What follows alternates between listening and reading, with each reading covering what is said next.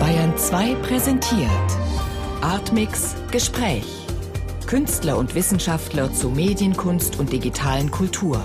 Immer freitags ab 20.30 Uhr im Hörspiel Artmix. Bayern 2. Hörbar mehr vom Leben.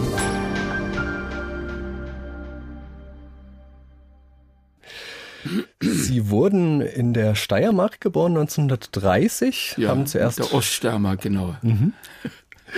Haben zuerst Maschinenbau studiert, dann Psychologie und Germanistik. Sie haben auch selbst Hörspiele geschrieben, Ja. ab 1953, soweit ich weiß.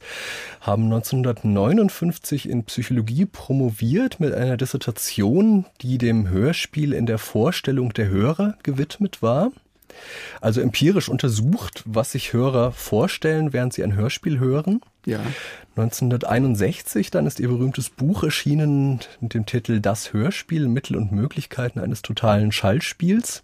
Und außerdem sind sie seit 1972 Professor für allgemeine Literaturwissenschaft an der TU Berlin mit dem Schwerpunkt Medienwissenschaft, inzwischen emeritiert. Und sie haben sich Präzise. Auch, na, Ja, das haben Sie alles gut da beieinander. muss ich nicht mehr fragen, ob es auch noch okay war.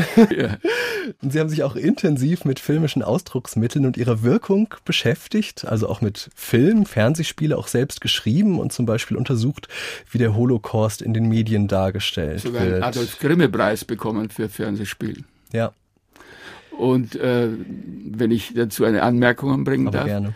da lernte ich zum ersten Mal die Bürokratie von deutschen Rundfunkanstalten kennen. Ich habe vom NDR war das produziert. Äh, Titel war Auf Sozialisten schließt die Reihen nach einem Arbeitertheaterstück.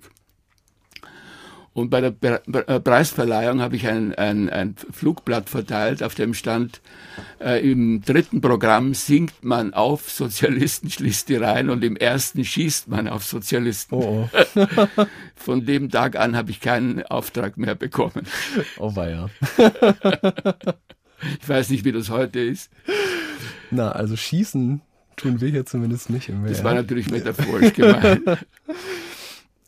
Interessieren würde mich erstmal, wie sind Sie denn biografisch zu Ihrer Begeisterung für das Hörspiel gekommen? Mein erstes Erlebnis fand in Baden-Baden im Südwestfunk statt. Ich begann zu studieren Psychologie in äh, Tübingen und ein studentischer Arbeitskreis führte mich äh, nach Baden-Baden. Gerd Westphal war unser Gastgeber.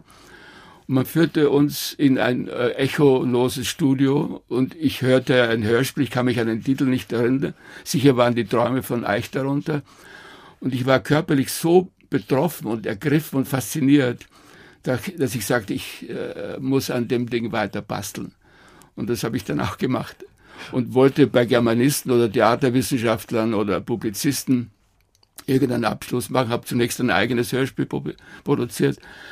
Und die sagten alle, nein, Hörspiel war damals noch nicht in Mode bei der, Germa bei der Germanistik. Und in Graz bin ich dann zu diesem Professor Weinhandel gegangen, Psychologe, und erzählte ihm, dass mich das so fasziniert, weil mich so betroffen hat. Sagte, warum nicht? Und ich habe deshalb Psychologie studiert, nur um die Arbeit machen zu können. Nur nicht, weil mich Psychologie interessiert. Dem auf den Grund zu kommen, was Genau, Sie da was fasziniert ich- was ich hat. erlebt habe. Mhm. Hält das denn bis heute an? Ja. Wie ist das denn als Ingenieur, der Sie auch sind, für Maschinenbau? Haben Sie sich ja nämlich an auch schon früh für so technische Abläufe interessiert? Zwangsläufig. Und erschien Ihnen vielleicht auch deshalb, so scheint es mir, diese Berührungsangst, die viele Hörspielmacher hatten mit der Technik Anfang der 60er Jahre, eigentlich unverständlich? Eigentlich nicht, weil sie normal ist. Also, dass Techniker sich äh, für Dinge äh, der Technik interessieren, ist klar. Äh, bei den Hörspielautoren, äh, die sind ja äh, Literaten, haben an Sprachorientierungen sich ein Leben lang meistens ausgerichtet. Und Technik interessiert sie auch nicht, wenn sie Drehbuchautoren sind. Sie schreiben einfach eine tolle Geschichte. Und die Umsetzung äh, überlassen sie dann anderen Leuten. Aber die gab es beim Hörfunk damals noch äh, nicht so richtig, Diese anderen Leute. die anderen Leute. Weil, weil da man meinte, wenn man, wenn man einen Schauspieler von der nächsten äh, Bühne runterholt und er kriegt es einigermaßen hin, sei die Runde schon gelaufen. es liegt letztlich nicht an den Autoren, sondern an den Regisseuren und an den Produzenten der Hörfunkanstalten. Gab es denn da schon spezielle Hörspielstudios? Natürlich. Gab es schon. Mhm. Also Südwestfunk war das Hörspielstudio, hat Eich und äh, große äh, Bachmann. Nein, ich meine auch von den Räumlichkeiten Alles her sozusagen. Mögliche. Mhm. Und es gab darüber hinaus nebenbei von der Firma Siemens eigene Geräte, äh, mit denen man äh, den Ton bearbeiten konnte in jede beliebige Richtung. Aber die meisten Toningenieure beherrschten das damals noch nicht. Mhm. 1961 erschien dann das Hörspiel, ihr Buch, ähm, das ja sehr deutlich gegen dieses alte illusionistische Hörspiel das sozusagen literarische Wortkunstwerk Stellung bezog, also als Exponent dessen Günther Eich eigentlich auch. Ähm, und dem setzen Sie etwas entgegen, dass Sie die Eigenwelt konkreter Schallvorgänge nennen, das Totalhörspiel. Wie kann man sich das denn akustisch vorstellen? Ganz einfach, was Sie beim, beim Film in einem Dialog oder in einem äh, größeren äh, Runde äh, machen, wenn Sie Schuss gegen Schuss machen, wenn Sie also mit der Kamera mal auf die Gruppe gehen, mal auf Einzelperson, findet im Hörspiel nicht statt weil man einfach einen Dialog laufen lässt und niemand hat, der sozusagen den Übergang geräuschmäßig oder akustisch herstellen kann. Das heißt also, es gab äh, äh, noch nicht mal die einfachsten äh, äh, Realisationen von, von Dingen, die man im Film total beherrschte, wie man mit einem Dialog umgeht. Sie haben Dialog dann einfach auf zwei Mikrofone gelegt oder auf ein Mikrofon und konnten einfach nur ein bisschen äh, Hall dahinter oder weniger Hall, aber eine, eine Ausgestaltung äh, des Vorgangs durch Klang, Geräusche oder, oder äh, durch die Stimme. Ich habe bei den Versuchen festgestellt, dass Blinde sofort merken, wenn ein, ein Sprecher den Kopf wendet. Sie meinen, es sei ein anderer Sprecher. Also alle Phänomene, die akustisch noch drinstecken, wurden nicht äh, in die Dramaturgie aufgenommen. Es war eine Forderung an die Dramaturgie, den Ton ernst zu nehmen, den Schall ernst zu nehmen, mit dem man es zu tun hat. Und es waren zwei weitere Forderungen drin. Einmal das Live-Medium äh, Hörfunk ernst zu nehmen, das heißt live, so wie das Brecht in, in seinem Lindbergh-Flug also diese gemacht hat. Sender-Empfänger-Trennung genau. aufzuheben. Und das auch. dritte war, dass man äh, dem Hörer einen anderen Schall anbietet, nicht diese grässlichen Zimmerlautsprecher, äh, wo man nichts äh, Ordentliches mehr hört von dem, was in einem Studio produziert wurde. Es war also, waren drei Punkte, die dabei wichtig wurden. Äh, die Produktion selbst, der Hörer und äh, die, der Live-Charakter. Und da kommt die Technik natürlich hinein. Ich habe das Wort Medium wortwörtlich genommen. Eine ganz große Rolle spielen dabei ja auch eben Geräusche. Ja. Ähm, und Sie zitieren da auch den damals ähm, sozusagen herrschenden Hörspieltheoretiker Heinz Schwitzke, ja. der, der dann sagte, ich zitiere, Geräusche sind eher störend, sagt er, weil, Zitat, man damit die materielle Wirk weil damit die materielle Wirklichkeit den hauchzarten Schleier der Fantasie Wirklichkeit schmerzhaft durchstößt und zerreißt. Wunderschön zitiert. Das ist aus das, Ihrem Buch. Was war denn das für eine Haltung, gegen die Sie da angekämpft haben? Der, äh, Herr Schwitzke hat, ist immer vom reinen äh, Text ausgegangen. Er hat äh, beim, beim Sprechen natürlich eine Frauenstimme zugelassen und eine Männerstimme und auch eine Jünglingsstimme. Aber den Ausdruck, die anderen Möglichkeiten des Ausdrucks, die man äh, als Akustiker auch noch hat, hat er äh, äh nicht verwenden wollen, weil er meinte, dass äh, der Text allein äh, schon die Fantasie anrege, was gar nicht falsch war. Aber vom Medium her hat er nichts kapiert. Er hat das Medium nur zur Hälfte benutzt oder nur zu zehn Prozent. Äh, und äh, sie können auch mit Geräuschen diesen, diese Fantasie erzeugen, wird auch erzeugt. Das war eigentlich nicht das Problem, aber er, er hatte genau die Problematik eines Autors, der sich scheut, mit einem Techniker äh, zu reden, mit einem Toningenieur, mit einem Kötter zu reden, mit jemand, der von Siemens kommt. Das wollte er nicht. Er war ehemaliger HJ-Dramatiker und hat so jetzt als äh, umgekehrter äh, Neuchrist, der dann war, nicht, wollte sozusagen die, die, die große Geistigkeit im Hörspiel einführen und äh, hat damit seine Position, sagen wir, äh, äh, halt erklärt, die also dann so eine Art poetologische Erklärung war. Um mir das nochmal vorstellbar zu machen, so ein Totalhörspiel, was für Geräusche wären das, die Sie sich Beliebig. da vorgestellt haben? Es waren, waren keine speziellen Geräusche. Es waren viele Autoren, die das Buch gelesen haben, meinten, sie müssten bei mir fragen, ob sie die richtigen Geräusche haben. Das ist äh, völliges Missverständnis, sondern es war äh, der, der Vorschlag, das Medium, Schall ist das Medium. Äh, von verschiedenen Dingen ja ernst darum, zu nehmen. Es ging Ihnen ja schon darum, diese, diesen Geräuschpool zu öffnen, sozusagen. Ja. Also es ging Ihnen zum Beispiel, so wie ich es verstehe, darum, einfach zum Beispiel auch ähm, für elektronische Bearbeitung von Geräuschen einfach mal diese Schleusen zu öffnen. Die Instrumente, die man äh, äh von zu diesem Zeitpunkt in der Hand hatte, um Schall zu bearbeiten. Um zum Beispiel, sagen wir, so einen Übergang im Dialog äh, auch so spannend zu machen, wie er in einem Schuss-Gegenschuss im Film ist. Äh, es, es wird ja immer nur so äh, gesprochen, als ob man rezitieren würde, äh, wie auf einer Stehbühne. Ne? Und äh, äh die, die, die Vorschläge, die, die von mir erwartet wurden, konnte ich gar nicht geben, weil es ja vom Stoff abhängt, von der Story, vom absolut. Plot. Aber nichtsdestotrotz. Und das Plot war meistens Fahrt, das dann die Nachmacher machten. Also zum Beispiel, wenn Sie jetzt den Börtner vorspielen, der, eine Schallspielstudie. Den wir gleich noch hören, ja. Äh, gleich hören werden das Langweiligste, was es gibt, obwohl er alles Mögliche verwendet, weil er keine Ideen hat, kein tolles Plot. Sie brauchen für, für ein tolles Schallspiel natürlich auch Ideen und tolle äh, äh, Inhalte. Äh, mit irgendeinem beliebigen Geräusch können Sie den Knilli dann nicht zufriedenstellen. Also genau, es geht eben, so wie ich sie verstehe, auch also die Schrift ist ja durchaus auch polemisch formuliert zum Teil, ähm, auch einfach darum mal festzustellen, dass Geräusche einen Eigenwert haben. Ja, also dass Geräusche nicht, nicht abbilden müssen, dass wenn ich im Radio eben das Knirschen auf dem Kies höre, ich nicht unbedingt denken muss, okay, ein Schritt auf Kies, sondern dass ich einfach dieses Schallereignis für sich nehme. War das denn damals etwas Neues oder war das? Es, es war etwas Neues, weil, weil in den Hörfunkstudios das eigentlich äh, äh, nicht äh, probiert wurde. Das heißt, man konnte mit jeder Idee, die, ein, die außer der Stimme eines Schauspielers noch was anderes vor das Mikrofon bringt, konnte irgendwas Neues äh, äh, äh, angeblich behaupten.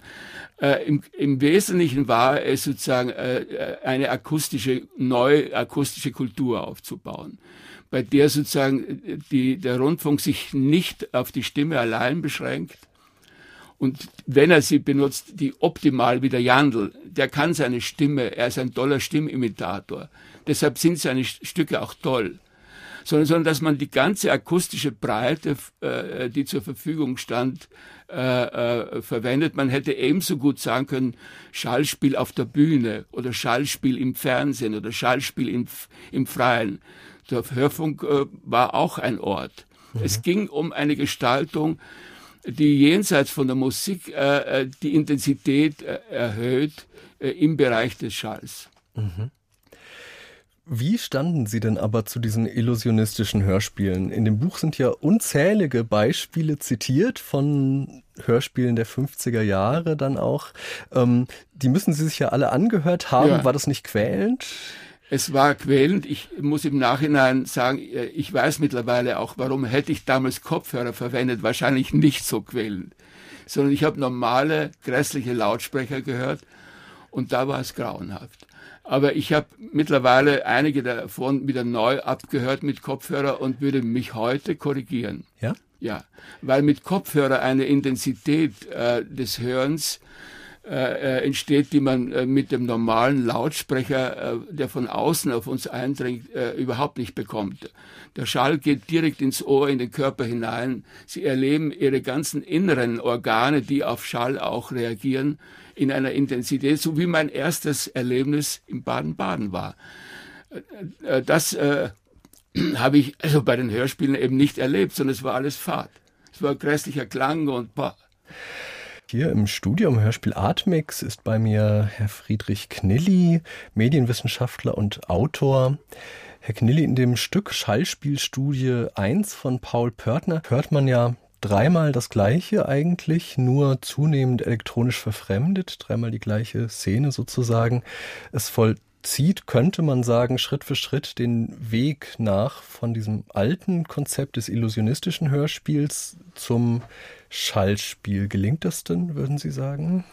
Also die Frage äh, äh, ist schwer zu beantworten. Darf ich vorneweg etwas dazu sagen? Es ist äh, vom akustischen her ein fundamentaler Unterschied für mich gewesen, es hier im echolosen Raum zu hören und ich habe dann abgewechselt mit den Kopfhörern. Der Hauptunterschied war der, ich war bei dem Kopfhörer mitten in diesem Raum drin, den er aufgebaut hat. Und als ich äh, den Kopfhörer abnahm, war das Ganze vor mir weit weg, emotional äh, kaum äh, auf mich eingedrungen. In dem Augenblick, wo ich den Kopfhörer äh, aufhatte. Aber gleichzeitig muss ich auch sagen, es ist einfach ein langweiliges Thema. da können Sie machen, was Sie wollen. Es wird durch drei Stufen nicht besser. es ist, hat eine Form, wie man sie bei äh, konkreter Poesie damals, äh, wenn man so Anfänger in der konkreten Poesie war, äh, benutzte, die Wiederholungsfigur, die Reihennummer. Äh, also es hat mit Spiel nichts zu tun. Äh, äh, es ist aber eindeutig in einem wunderschönen äh, Schallarrangement äh, das Ganze abgefasst. Und äh, freiwillig will ich mir es nicht anhören. Als Experiment, aber können ja, Sie es stehen lassen? Ja, eindeutig, eindeutig. Als erste Annäherung eindeutig, dieses Autors? Eindeutig, eindeutig, wie raffiniert, also die, die äh, verschiedenen, äh, das ist ja auch die Spezialität von dem Börtner. Er war nie ein genialer Autor, aber immer ein genialer Techniker und Erfinder, schon auf der Bühne. Er hat zum Beispiel in Ulm, wo ich ihn kennenlernte, ein äh, Spiel mit für offene Formen auf der Bühne aufgeführt mit einer Lächerlichkeit. Scherenschnitt nannte sich das Ganze. Wie sah das aus? Ja, man ging um irgendeinen Diebstahl oder Mord und das Publikum konnte entscheiden, wie es weitergeht. Aber das war tatsächlich Scherenschnittfiguren, die ja, man da sah. Nein, nein, das war nur der, der, der Stichwort. Ach so. So. Äh, aber es war genauso banal. Äh, es ging aber ihm um die Dramaturgie. Er probierte immer wieder äh, Techniken, Dramaturgien aus war aber kein, wenn Sie mir im Nachhinein Herr Börtner verzeihen, sehr genialer Autor. Also wenn Sie dem, dem, denselben, dasselbe Thema dem Heißenbüttel gegeben hätten oder den Franz Mohn, das wäre spitze gewesen. Sie haben gerade den Begriff Spiel schon erwähnt, der auch in Ihren Theorien mehrfach auftaucht. Was, was ist denn dieses Spiel? Was Normale äh, Spiel, wie man es als äh, Drama kennt, äh, äh, zwei, die einander gegenüberstehen mit den Konflikten. Also nicht Spiel als Spielbegriff so sehr im Sinne nicht von Kinderspiel, nicht ja, nee, kann ja auch sein Ausprobieren von Variationen Kampf, oder sowas. Kampf, mhm, mh. Streit. Und das ist für Sie die Essenz auch sozusagen eines. Bei, bei, bei, also die normale Dramen, äh, das normale Drama als Muster, dass es dann andere Formen des Spiels auch gibt, ist mir klar. Aber ich habe äh, eben äh, die Form, so wie sie auf der Bühne äh, praktiziert wird, seit Shakespeare eben als Muster genommen, wenn Sie mir verzeihen im Nachhinein. Ja, Sie schreiben ja in Ihrem Buch über das Hörspiel, ich zitiere mal, Hörspielgeräusche sind Schallgestalten, die in bildfreien Stücken in ein Spiel und Gegenspiel treten. Sie sollen nicht imitieren, sie sollen handeln.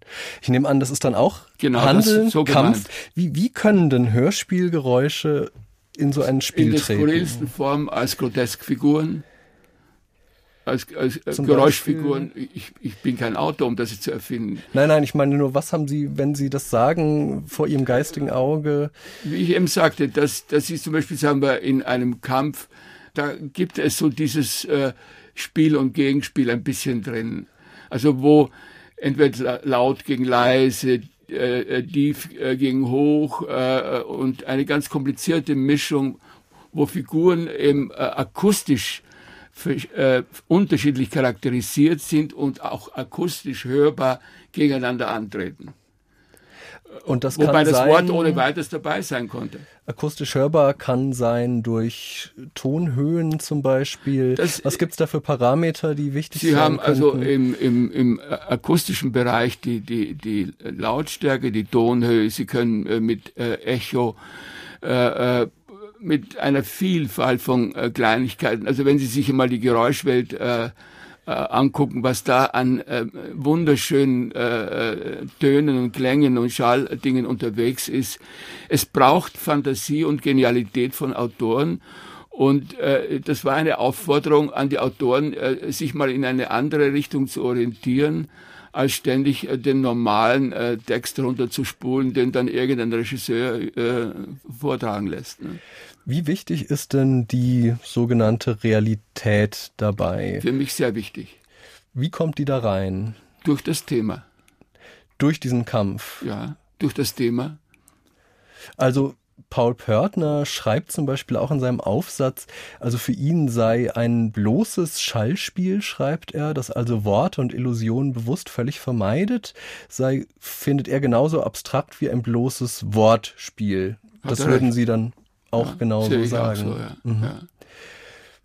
Ist ja eigentlich auch eine abstrakte Opposition, oder? Könnte man sagen. Diese, dass man immer das so gegenüberstellt oder in den 50ern. Wenn Sie Othello nehmen, also zwischen Jago und dem Othello ist eine abstrakte Opposition. Also ich meine auch eine künstliche, eine künstlich hergestellte, die gar nicht notwendig wäre, oder? Vom Plot muss sie stimmen. Es, es muss ein Plot geben, äh, ohne, ohne das, was, was das Schauspiel äh, hier von mir entwickelt ist, ist ein dramaturgisches Modell auf Medium bezogen. Und äh, kann nicht sozusagen die normale äh, Leistung eines äh, Dramatikers äh, ersetzen, sondern soll äh, die Leistung äh, äh des Dramatikers für den Schal, für den Funk tauglich machen. Äh, das war eigentlich die Idee, eine Dramaturgie, die medienbegründet ist für Dramen das Wort Spiel bezieht sich eben auf Drama und nicht äh, freies Ringeleien, äh, Ringeleienspiel oder so etwas. Und Börtner hat das jetzt in den Schlusszitierten am optimalsten ausgedrückt. Die Hörer waren ja in den 50er Jahren eben eigentlich dies nicht gewöhnt, diese Opposition aufgebrochen zu sehen, sozusagen auf einmal diese Klangerzeugung, auch die elektronische Klangerzeugung vermählt zu sehen mit eben naturalistischen, illusionistischen Plots? Also ich, ich kann mir vorstellen, dass die, die Hörer einfach also äh, man sieht ja also bei, bei Trivialfilmen, die ja fortwährend mit solchen Scherzen arbeiten, dass sie sich da gar nicht dran stören und sehr gern mit, es, es fehlte rundum äh, äh, äh, das Plot eines normalen Dramas, sondern es waren alles Annäherungen an Lyrismen offene Formen, äh, wie sie in der konkreten Poesie praktiziert wurden. Es gab ja auch keinen konkreten, äh, kein äh, Autor, der Konkre äh, Dramatiker unter den konkreten äh, Autoren, sondern es waren meistens eben. aber Sie sprechen jetzt schon vom neuen Hörspiel, oder? Ja, aber das geht ja über. Zum Beispiel Heißenbüttel hat dann solche Hörtexte auch gemacht. Ja, ja. Aber die Form die sie suchen, ist sozusagen die Balance zwischen Sinn und Unsinn, ja. Hass und Liebe, äh, äh, aber nicht der Kampf. Äh, äh, sie sind also Lyriker, die die, äh, die Welt äh, in ihrem Sein und Nichtsein permanent äh, akustisch äh, abfingern. Ne? Aber gab es diesen Kampf im alten Hörspiel? Natürlich in verschiedensten Formen. Zum Beispiel, wenn Sie nehmen die Mädchen aus Viterbo. Können Sie mal kurz beschreiben, was passiert? Da ist eine Schulklasse in, in einem unterirdischen äh, Irrgarten äh, unterwegs und äh, parallel dazu geschaltet wird ein Großvater mit seiner Enkeltochter Jude und fürchtet, dass er nicht, er wünscht, dass er nicht gefunden wird. Mädchen wollen gefunden werden und er möchte nicht gefunden werden. Und dieser Konflikt äh, wird von Eich eben in dieser Gegenführung eben sehr schön dargestellt. Also diese Andeutungsstücke, äh, wie sie also jetzt in der konkreten Poesie oder hier bei Schauspielstudie 1 von Börtner äh, haben wenig mit Dramatik zu tun. Es, es gab eben äh, da keine Funkdramatik, sondern mhm, es mhm. waren Funkgejammer und Aber nochmal noch mal zurück zu diesem Übergang 61 ungefähr, ja. als Sie Ihr Buch schrieben. Wenn die Hörer vorher zwar diese Dramatik gewöhnt waren, aber nicht eigentlich ähm, eine bestimmte Art von Umgang mit Geräuschen, wofür Sie ja plädiert haben für diesen Umgang. Ich glaube, dann hätten Sie mitbekommen, wenn die Stücke, wenn, wenn sie besser in die Stücke integriert worden wären und wenn sie besser zu hören wären. Ich wiederhole, wenn ich hier bei dem Börtner fasziniert bin durch den Kopfhörer, weil ich Dinge höre, die in mich äh, äh eingedrungen sind, ich bin mitten drinnen. Ja. Und, wenn ich den Kopfhörer abnehme, ist das ein grässliches, entleertes Zeug. Ne? so ging es den nur, Hörern rundum. Ja. Gab es dann aber. Und da sind die Hörspiele, die nur auf Wort absetzen, ja, besser ja. dran. Weil, weil sie, weil, weil, weil der, der akustische Ausdruck des Geräusches äh, eben ein ordentliches Geräusch braucht. Also Sie würden sagen, das totale Schallspiel, was Sie dann definieren, das ist etwas, das sich auch so unmittelbar vermittelt, dass man sich eigentlich gar nicht dran gewöhnen muss als Hörer, sondern dass man einfach direkt dessen Logik, sage ich jetzt mal, akustisch einsieht. Einfach. Ich habe es ausprobiert in Berlin bei verschiedenen Versuchsgruppen. Es funktionierte. Die waren so so so ergriffen, dass sie die Kopfhörer vom Kopf gerissen haben, weggeworfen, weil sie so mitgegangen sind weil, weil, weil, weil es sie so gepackt hat, nicht? So wie spannende Musik eben äh, auch einpacken kann und äh, obwohl sie was ganz anderes ist von der Form und von der Gattung her. Sie wollten ja schon, so wie ich das verstehe, auch diese Rolle des Lautsprechers, aber verändern irgendwie. Der Lautsprecher vorher im Zimmer, man sitzt davor und der bildet für mich etwas ab. Er überträgt etwas, das aber eigentlich sich in einem imaginären Land meinetwegen abspielt. Und Sie schreiben eigentlich, der Lautsprecher kann auch ein eigenständiger Tonerzeuger sein. Ich kann ihn in meinem Raum auf einmal wie ein Instrument quasi wahrnehmen. Was, was heißt denn das für die Hörsituation? In, in, zu dem Zeitpunkt meinte ich, äh, ich könnte, sagen wir, das äh, mit dem Schauspiel, mit der Produktion, diese Barriere zwischen Hörer äh, und äh, Lautsprecher durch eine äh, Produktionsleistung äh, überspringen und musste im Laufe der Jahre feststellen, dass alle Versuche, sagen wir, die dann äh, durch Börtner so äh, implementiert wurden, eben nichts gebracht haben, weil der Lautsprecher im Zimmer das nicht überträgt. Der Lautsprecher überträgt präzise das Wort. Das verstehen wir sofort. Aber alle, alle diese feinen Zwischentöne, die hier äh, zum Beispiel eher, eher, eher Beispiel vom Anfang oder jetzt Börtner, die müssen gehört werden. Wenn sie, wenn sie nicht äh, ordentlich gehört und nicht ordentlich wiedergegeben, sie werden mit dem Lautsprecher nicht mhm. ordentlich wiedergegeben. Aber auch vom Kopfhörer, wenn wir jetzt zum Kopfhörer gehen, ist das ja ein Unterschied, ob ich den Kopfhörer eben als Abbildungsmedium benutze oder ob ich ihn als eigenständigen Tonerzeuger sozusagen. Er ist sehe. eigenständiger Tonerzeuger in dem Augenblick, wo ich ihn aufsetze. Man sieht das also heute, ich meine, der Hörbucherfolg liegt am Kopfhörer nicht an den anderen Dingen, sondern weil man äh, weil man dem, dem Schall, dem, dem Klang so nahe ist wie nirgendwo anders. Wenn er in ihnen ist, wenn ihr, ihr ganzer Leib mitschwingt und sie äh, merken das, wenn sie sich selbst beobachten. Ohne Selbstbeobachtung kommen sie nicht dahinter, wie sie ergriffen werden. Sie merken nur im Nachhinein, dass sie etwa äh, relativ äh, äh, ergriffen sind, aber woran es liegt, äh, mhm. nicht sofort. Wie steht denn jetzt diese Erfahrung, die Sie da beschreiben, im Zusammenhang mit den Bildern, die es ja vorher gab von der inneren Bühne? Ähm die innere Bühne, das ist Quatsch. Also die gibt's nicht, weil äh, die Wahrnehmung und der Vorstellungsraum identische Räume sind. Äh, was immer man sich also vorstellt, ist, ist außerhalb des Hörers. Und das, äh, was ich äh, jetzt erlebe im, im Körper, äh, sind nicht die Räume. Der Vorstellungsraum umgibt mich. Der, wenn Sie sich zum Beispiel jetzt, der Vorstellungsraum bei dem Börtner war bei mir, ein Raum, wo irgendwas mit Wasser ist, dann sah ich seine Frau so in einer Kontur und dann ein dunkler Raum, in dem ich so bin und dann kommen sie einmal näher aber das war äh, ein Raum, der sich ausbreitet wie der Wahrnehmungsraum. Und so ist es auch bei den anderen Hörspielen gewesen. Das hat meine Untersuchung ja eindeutig ergeben, äh, die ich äh, vor diesem Buch veröffentlicht habe. Das Buch ist eine Streitschrift gewesen gegen Hörspielfunktionäre. Der Herr Schwitzke hat mich nämlich ziemlich hängen gelassen. Ich habe ihn gebeten bei der Dissertation, er möchte mir Hörspiele äh, leihen für die Forschung. Sagte, selbstverständlich, es müssen nur alle 80 Mitarbeiter zustimmen. Ich habe geschrieben, ich war so blöd, ne? bekam aber nicht alle Antworten, weil sie verreist waren. Ne? und bekam deshalb seine Hörspiele nicht. Müssen Sie sich vorstellen. Und dann hat er, das hat er nie erwähnt. Ne? Aha, aha. Wie ist denn das? Es geht ja auch bei diesen Bildern unsichtbare Bühne, Theater ohne Augen, wo Sie gerade gesagt haben, das ist ein Schmarrn sozusagen.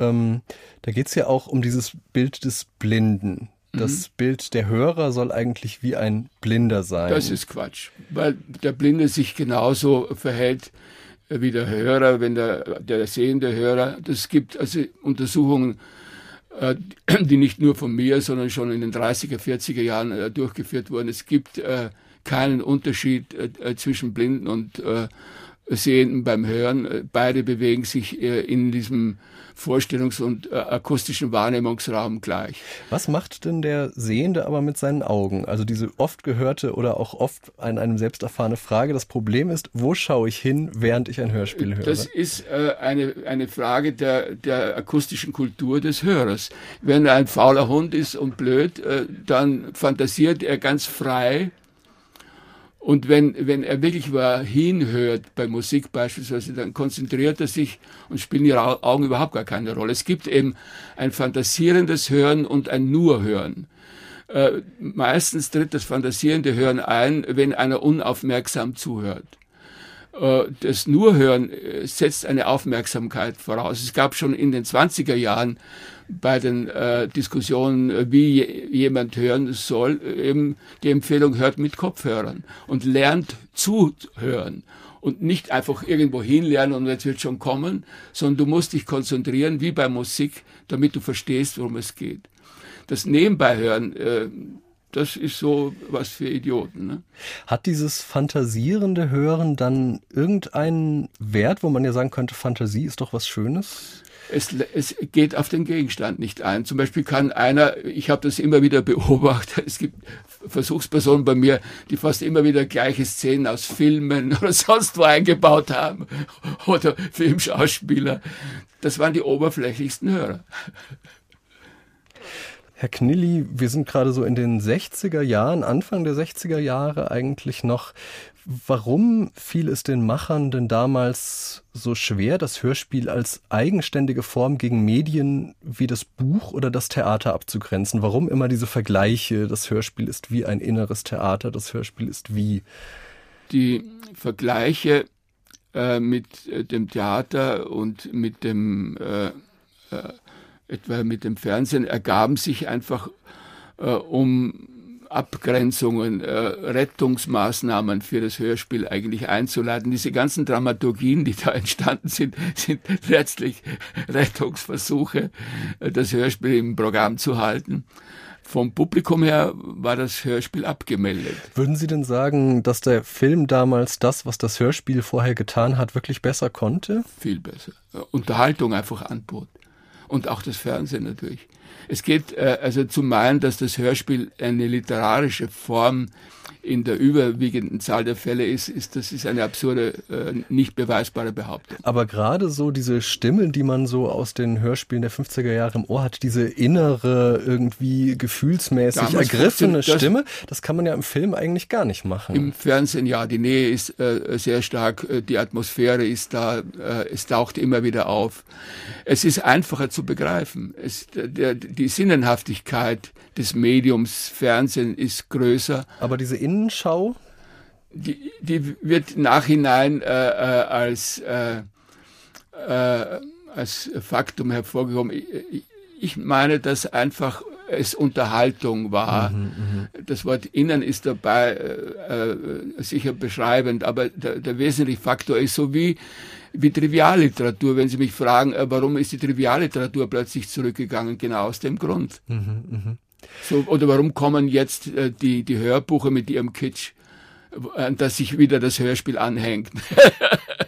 Wo ja oft weil, weil es einfach wird zwischen Hörspiel und Hörbuch Natürlich auch. von den Intellektuellen, aber von den, von den Benutzern werden einfach äh, die einfachen Romane und äh, äh Rate, Ratgeber und so weiter gehört, weil es einfach zu konsumieren ist äh, unterwegs, wenn man im Omnibus sitzt oder äh, in der S-Bahn. Das heißt, der Unterhaltungscharakter ist äh, äh stärker bei den anderen Medien, heute beim Hörbuch. Und das war es eigentlich. Und der, der Schall und die anspr anspruchsvollen Dinge, die die Hörspieldramaturgen und Kritiker und einige äh, Theoretiker herantrugen, waren Rettungsversuche man konnte also bei einem Leichnam alles Mögliche sezieren und stellte fest, das fehlt und das hm. fehlt. Dieser Leichnam erwachte dann ja wieder zum Leben. Was, was war denn das, das in der Hörspiellandschaft passiert ist, bis es dann zum neuen Hörspiel kam, dessen Auftakt ja oft mit fünf Mann Menschen gesetzt wird? Also beim Jandl ist es verlässlich seine Stimme. Er hat eine ganz tolle Stimme und die Fähigkeit der Imitation er, war, er, er hätte ebenso gut als Stimmenkomiker auftreten oder Stimmenimitator auftreten können. Und dass das neue Hörspiel von Klaus Schöning äh, propagiert, äh, hängt damit zusammen, dass die ganzen jungen Leute auf der Straße waren, die 68er in Berlin, in Westberlin und in der Bundesrepublik und der Hörfunk äh, äh quasi geradezu froh war, ein neutrales Thema wie konkrete Poesie als neues Hörspiel anbieten zu können, wenn sich Handkes Publikumsbeschimpfung, mit der das ja mehr oder weniger auch anfing, der kommt auch aus Graz. Wenn Sie wissen, was er vorher gedichtet hat, glauben Sie das nicht. Äh, der hat sich auch den heißen Büttel vorher genau angehört mit seiner Publikumsbeschimpfung. Das war einfach unpolitisch und äh, aber aktuell ein bisschen frech. Äh, äh, aber es tat niemand weh. Niemand in den, in den Anstalten von den Leuten, die das Sagen hatten, äh, wurden durch politische Provokation äh, aus der Ruhe gebracht, sondern es war eine angenehme Ablenkung. Aber da hätte man ja auch einfach die alten Hörspiele, die genauso unpolitisch waren, weiter produzieren nee, können. Nee, das ist, das Neue war das äh, Stichwort. Wir machen ja was Neues. Ne? So, wie Sie jetzt ja zum Beispiel beim Südwestfunk äh, beobachtet haben, eine ganze Jugendredaktion aus einem Festen und der Rest sind Feste frei. Machen zwei Stockwerke mit jungen Leuten voll, die von niemandem etwas lernen. Nur sagen, ich bin jung und deshalb mhm. ist es mhm, toll und mhm. neu. Und so war das mit dem neuen Hörspiel auch. Es war äh, ein Versuch, äh, der unpolitisch war. Die, die politisch orientierten Autoren äh, kamen nicht auf die Idee, im, im Klassengegner eine Heimstatt zu finden, um ihre, ihre Botschaften äh, dort verbreitet zu bekommen. Aber es gibt natürlich auch, wenn man jetzt an die Staatsbegräbnisse denkt, oder also an Paul Wühr oder Ludwig Harich, das sind ja nun auch durchaus politische Themen. ja, aber bei Harich, wenn Sie zum Beispiel Harich nehmen, so runterdekliniert äh, im Stil der konkreten Poesie, nicht? linguistisch aufbereitet so als eine egale Welt, also nicht mit dem sozialistischen Anspruch der Studentenrevolte, nicht mit dem Anspruch von allgemeiner Solidarität, sondern so mit, äh, mit der philosophischen äh, äh, äh, Offenheit von jemand, der sagt, naja, so ist halt die Welt, also das und das und so.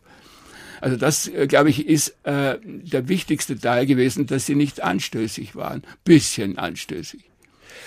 In der Ansage wird Fünfmann Menschen ja explizit angekündigt als ein Stereo-Hörspiel. Wie wichtig war das denn damals? Sicher wichtig, weil, weil sie ihr Gerät äh, umstellen muss. Schnell noch, wenn man die Ansage wenn hört. Äh, konnten. Ne? Und äh, es war als äh, äh, ein, ein Stück, das eine moderne, technikbewusste sicher äh, ankündigt, so wie das ja heute jeder Internetbetreiber mit irgendeinem neuen Schmarrn in, in der Programmkodierung nicht macht. Also ich habe mir schon wieder ein neues Programm. Also wie standen Sie selbst der Einführung der Stereophonie in den 60er Jahren, wo äh, das ja breit äh, eingeführt nicht, wurde? Nicht, äh, nicht anders als gegenüber den vielen anderen Technik. Ich fand das toll, finde es auch heute noch toll, es wird nur nicht benutzt. Also die, die Benutzung äh, äh, jetzt inhaltlich, wenn ich, wenn ich das Wort Spiel oder Drama nehme, findet so nicht statt. Und wenn ich den Hörer nehme, äh, wären das alles Aufführungen optimal, wenn, wenn ich in einem Theater diese Art Stereophonie vorführen würde. Dort könnte ich einen Genuss erleben. Zu Hause bei meinen mickrigen Lautsprechern Stereophonie zu hören, ist, ist Edelkrampf. Das mache ich nicht. Mhm. Und äh, äh, aber sie wäre, wie, wie, diese ganzen Schallspiele brauchen äh, äh, die Aufmerksamkeit, die komplette Aufmerksamkeit des Hörers. Was kann denn Stereophonie? Aber was ist das Potenzial, das wirkliche? In, in der, in der, in der Scheinvergabe von, von Positionen in einem Raum. Und wenn Sie statt der Scheinvergabe das tatsächlich, sagen wir, real vergeben, indem Sie in einem Raum, was ja auch ausprobiert mit verschiedenen äh, konkreten Poetik, poetischen Texten, dass man sechs oder sieben Lautsprecher im Raum aufstellt und man kann vorbeiwandern und erlebt äh, äh, Textänderungen. Da merkt man, was es heißt. Aber auch dort ist das, was ich schon erwähnte, immer wieder das Problem des Autors. Es sind nicht immer die begabtesten Autoren, die das tun dürfen. Ist ein enormer technischer Aufwand. Sie meinen also, die Konzepte blieben zurück hinter den Möglichkeiten. So ist es, ja, ja weil die Toningenieure die, die, die leitenden Figuren sind und, und, und wenn da kein genialer Autor gegenübersteht, machen die halt so irgendwas. Ne? Fünf Mann Menschen versucht ja doch etwas zu erzählen. Es versucht tatsächlich beides zu tun, experimentell mit dem Medium Radio umzugehen und aber auch dramatisch zu sein. Würden Sie denn sagen, das findet hier zusammen zu einer Einheit? Ja, also ich finde es ein großartiges Stück. Es ist, wenn man so will, eine äh, groteske Szene, äh, eine Zuspitzung äh, einer Situation und äh, hat Elemente einer Kantate auch, erinnert auch in, in dieser Förmlichkeit an das epische Theater von Brecht. Äh, ich habe den Text mit Absicht vorher nochmal gelesen und er gefiel mir besser als die Inszenierung von Ladiges, die hervorragend ist, aber am Schluss einige Längen drin hat. Also diese ganzen Berufe, die darunter gebetet werden. Ich könnte ein bisschen kürzer werden.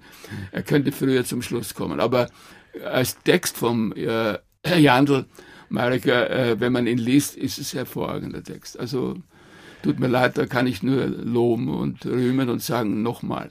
Und da hätte man aber als Autor ins Studio eigentlich mitgehen müssen, würden Sie sagen, um das, denken Sie, Jandl hätte das anders? Nicht, ich glaube nicht, dass er da was verbessern konnte. Der Ladiges ist hervorragend.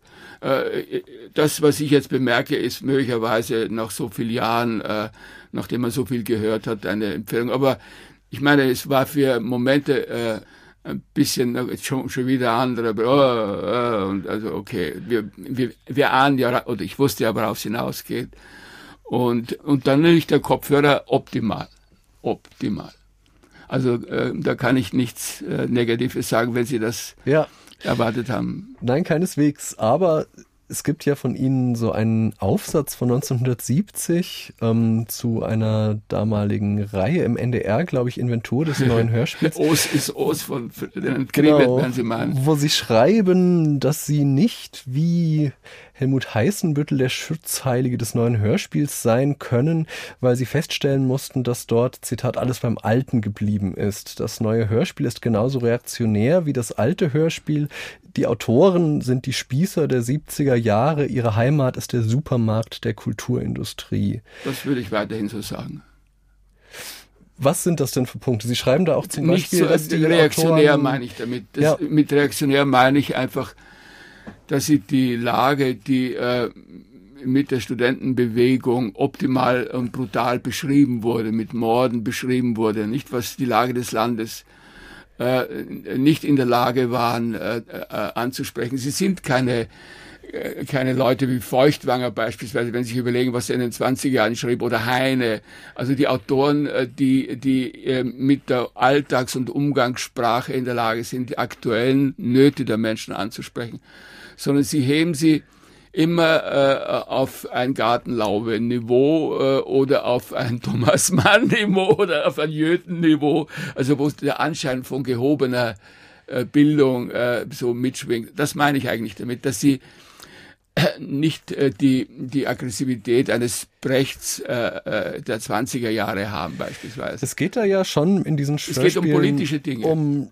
Sprachkritik zum Beispiel auch und sie schreiben in dem Aufsatz auch, dass sie finden, diese Autoren würden Sprachkritik völlig idealistisch benutzen. Was, was ist denn sozusagen da nicht? Dass sie das, äh, zum Beispiel die Reihentechnik ist eine Lieblingsrhetorische äh, Form, äh, die der Heißenbüttel bis, äh, oder zum Beispiel was, äh, was äh, der Jandl parodiert. Der Jandl ist ja ein unglaublicher Begabter, so wie der Artmann, er parodiert den, den Reim. Aber sie nehmen die Reihentechnik so, als ob man Seinsqualitäten aufzählte. Also äh, der, der Jadl benutzt auch die Reihe, aber äh, wenn sie sich also mit den Menschen, aber er verspottet sie äh, nicht. Das heißt, äh, die, der, der Krebe ist ein, ein Spezialist beispielsweise dieser Reihentechnik. Auch der Franz Mohn, aber der ist schon wieder ein bisschen anders. Ein Beispiel dann, das Weglassen äh, äh, von Silben, Endsilben oder das Austauschen von, von äh, Selbstlauten, äh, das Ersetzen des O durch ein A oder sonst was. Das, also diese ganzen einfachen, kümmerlichen, äh, poetischen Nummern, nicht um irgendeine politische Gemeinheit zu denunzieren oder zu entlarven, sondern um äh, den Wohlklang. Aber politische Gemeinheit wäre jetzt etwas Faktisches. Man könnte aber doch auch sagen, dass verkrustete Sprachstrukturen aufzubrechen auch etwas Politisches ist. Doch nur, wenn man, wenn man Menschen daran erinnert, dass sie gesagt haben, die Einheit kostet nichts. Und sie kostet heute noch was. Also die Sprachstrukturen an sich, unabhängig von den Aussagen, würden Sie sagen, dass man da einfach an dieser Bürokratiesprache, das, das zum Beispiel an dieser schönfärberischen Sprache, genau, das sind ja auch, das sind ja auch durchaus politische ähm, Stellungnahmen, wenn ich sage, ich akzeptiere eine gewisse Form des Sprechgestus, einfach nicht mehr von diesen Politikern zum Beispiel. Das wäre eine Kritik, ja, aber wenn der Sprechgestus nur gemeint ist und nicht der Inhalt, dann ist es schon zu wenig. Sie haben ja damals auch festgestellt, ähm, dass über Ideologie tatsächlich eben zu sprechen wäre, die Ideologie im Hörspiel eigentlich auch thematisiert werden sollte. Ist das für Sie eine ganz andere Forderung als die, die Sie zehn Jahre vorher nach dem totalen Schallspiel formuliert hatten, oder ist das verwandt? Also in dem äh, äh, Schauspielmodell steckt äh, das sozusagen indirekt mit drin, aber das Schauspielmodell ist ein reines dramaturgisches Modell wo ich sozusagen als Techniker, als Medieninteressierter sage, ihr nutzt doch die Möglichkeiten, die Werkzeuge, die ihr, die ihr hier in dem Medium habt, gar nicht aus. Und auch das würden Sie dem neuen Hörspiel aber nicht zugute halten, dass das, das zumindest. Die tun es doch auch gar nicht, sondern sie machen es nur so ein bisschen, was sich ein Autor so ein bisschen vorstellen kann. Sie haben keinen ordentlichen Toningenieur dabei, der Fantasie einbringt, keinen ordentlichen Regisseur, der auch Fantasie einbringt. Also man, äh, äh das, das ist ja auch nicht der Fall. Aber äh, in dem in, in dem Os ist Os geht es vor allem also um äh, Ferdinand Kriwitz ja, jetzt. Mhm.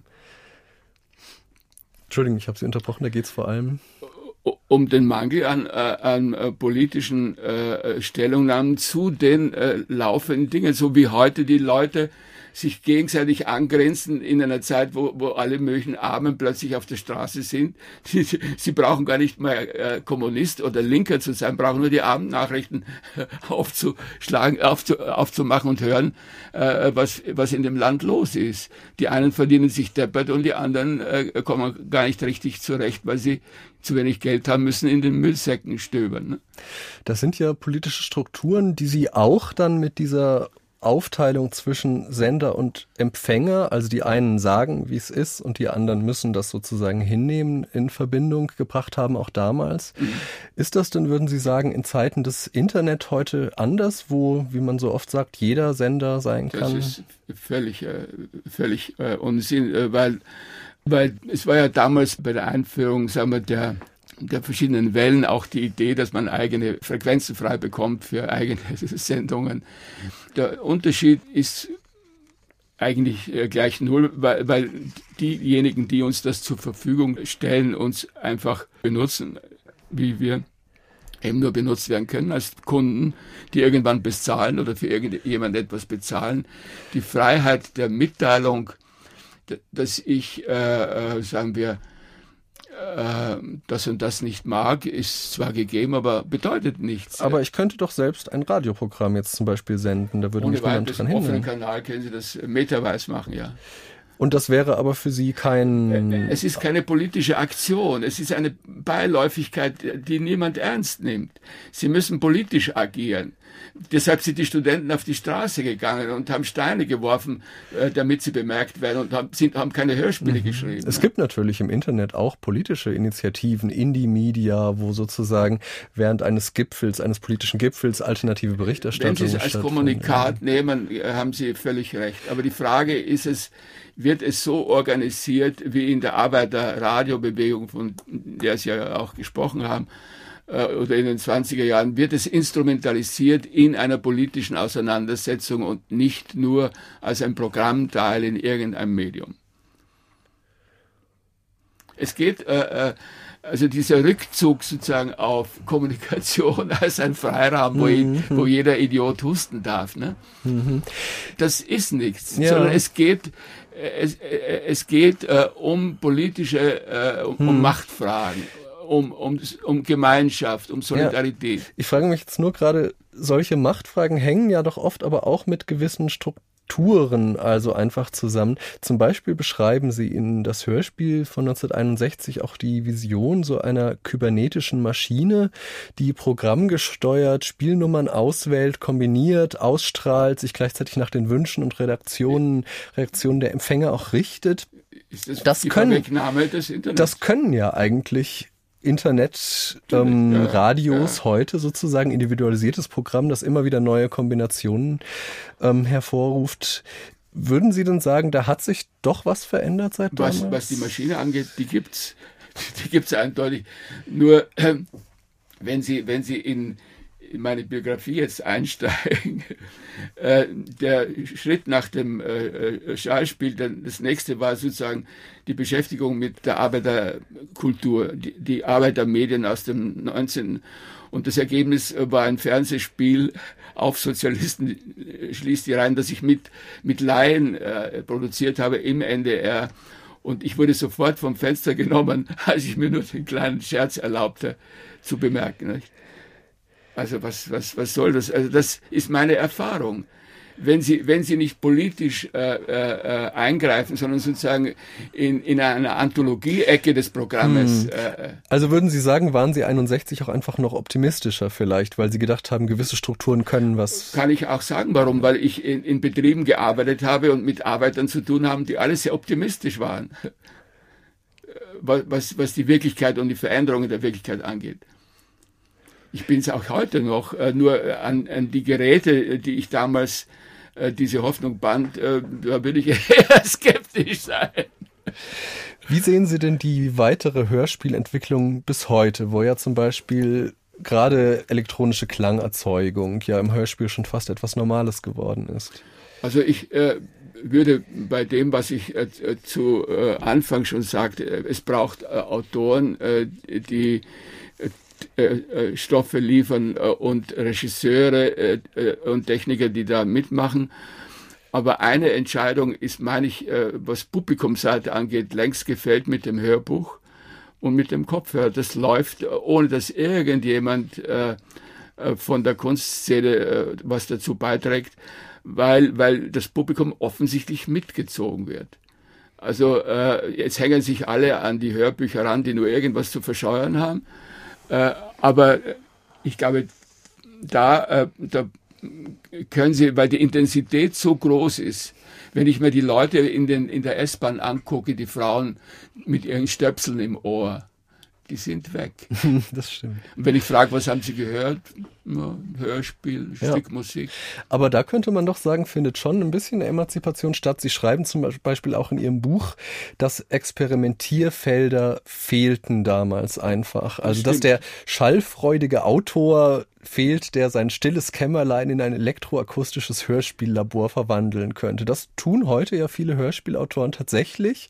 Und viele der Hörspiele, die gesendet werden, sind auch so halbe Do-it-yourself-Produktionen eigentlich. Würde ich sagen, hat sich äh, erfüllt äh, können wir also positiv abhaken. Das Einzige, was, äh, was, was ich äh, äh an äh, Anmerkungen, Zweifeln äh, jetzt habe, ist das, was ich schon vom, vom Autor, von der inhaltlichen und von der politischen Leistung her äh, äh, mir vorstellen würde, was damals nicht so äh, expressis verbis vielleicht durchklingt, weil, weil, weil es vollgestopft war mit anderen Themen, die, die viel vordringlicher waren. Das andere war eigentlich selbstverständlich. Aber mhm. mittlerweile ist es nicht selbstverständlich, wenn Sie in einer, solcher, in einer solchen Grinsergesellschaft leben wie wir heute, wo jeder jeden angrinst und Sie haben fortwährend nur mit Jammer zu tun. Mhm. Aber würden Sie denn sagen, es gibt heute Hörspiele, die das thematisieren? Kann ich nicht hören. Können Sie nicht sagen. Sie haben ja über Hörspiele auch experimentell damals geforscht. Mhm. Ich würde gerne nochmal zurückkommen auf Ihre Dissertation, die im Herbst jetzt auch, sagten Sie, neu veröffentlicht wird. Die wird ja mit äh, stilistischen Überarbeitungen und, und äh, mit einer Darstellung dessen, was sich nachher äh, mit Studenten, also an Hörspielexperimenten gemacht habe. Was, was waren denn damals Ihre Ergebnisse? Was stellen sich denn der Hörspielhörer vor, während sie ein Hörspiel hören? Also die Hörer, die damals äh, äh hörten, waren äh, aus verschiedenen Gründen Studenten und Graduierte der Universität und ich wollte herausfinden, was bei ihnen beim Hören passierte. Und äh, Teile dieser Ergebnisse waren, äh, dass man feststellen konnte, es gibt Hörstück, äh, äh, äh, Hörer, die fantasierend hören und solche, die wirklich aber nur akustisch hören. Und es gibt von der Erinnerung her so etwas wie Szenenstücke und Personenstücke, wo die Hörer Stücke entweder nur per Szene in Erinnerung haben und die anderen nur Person und dass du zum Beispiel für die Erinnerungsszene der ungewöhnliche Vorfall äh, ein sehr wichtiges äh, Ding war. An den man sich dann als einziges vielleicht noch ja, erinnert. erinnert. Zum Beispiel äh, von Habe gibt es ein Hörspiel, das hieß Der fremde Jenseits des Flusses, war es das Flussbild. Für, heut, äh, für die Versuche, die ich danach machte, äh, war immer sozusagen herauszufinden, wie kriege ich den Hörer zu meinem äh, Baden-Badener Erlebnis hin? Mhm. Was, was muss ich anstellen? Ja und da war einerseits äh, das Tanzen. Ich habe äh, mit Studenten äh, zu Hörspielen getanzt und es funktionierte toll. Was waren das für Hörspiele? Ein Hörspiel von Kofler, äh, Tanzcafé Treblinka, haben wir mit äh, äh Schülern äh, in Steglitz äh, Horror-Tänze getanzt äh, und äh, das war sehr eindrucksvoll. Oder wir haben Hörspiele im Fernsehen gezeigt äh, und überlegt, wie können wir das Fantasieren verhindern, äh, äh, wenn wir wenig Bilder geben, andere Bilder. Was war da zu sehen dann? Es waren zum Beispiel ein, ein, ein Radio zu sehen oder nur Zahlen oder nur Worte. Äh, alles Mögliche ausprobiert. Das heißt also, die, die Versuche, äh, die, die, die, die Rezeptionsform zu beeinflussen, waren eben da verschiedene. Und ich stelle eben jetzt bei dem letzten Versuch, den ich mit einem Studenten der Juristerei, der sogar Staatsanwalt schon war, gemacht hat, bei, bei äh, Hörbüchern fest, äh, dass er herausgefunden hat, dass bestimmte Hörbücher, die nur von einer äh, Figur gelesen wurden, dass die Figur sehr, sehr stark den Stoff färbt. Also dass eine Frau äh, äh, die liest, also die völlige Umzentrierungen im Stoff äh, vornimmt. Äh, ich habe ausprobiert äh, bei einem äh, Hörbuch Rilke-Projekt es mit Kopfhörer und ohne mhm, Kopfhörer mhm. und habe das erlebt, was ich schon teilweise verraten habe. All das finden Sie aber in meinem Buch. Ja, ja. Ja, das ist interessant. Also gerade diese körperliche Erfahrung, Sie beschreiben zum Beispiel auch, dass im Theater man ja klatschen kann und Hörspielhörer klatschen nicht und haben dann diese Erregung noch im Körper sozusagen, die auch irgendwie abreagiert reagiert ja, werden müsste. Ja. Was würden Sie denn sagen, wo man ja denken könnte, heute kann jeder Hörspiele machen, heute sei alles möglich, wie das Heißenbüttel auch gefordert hat, 68 man könnte auch denken, gerade deshalb sei die Zeit der Experimente vorbei. Was jetzt, würden Sie sagen? Es gibt noch beim Hörspiel so viel zu tun, nur nicht den Laden zu bedienen, der sowieso schon läuft. Ne?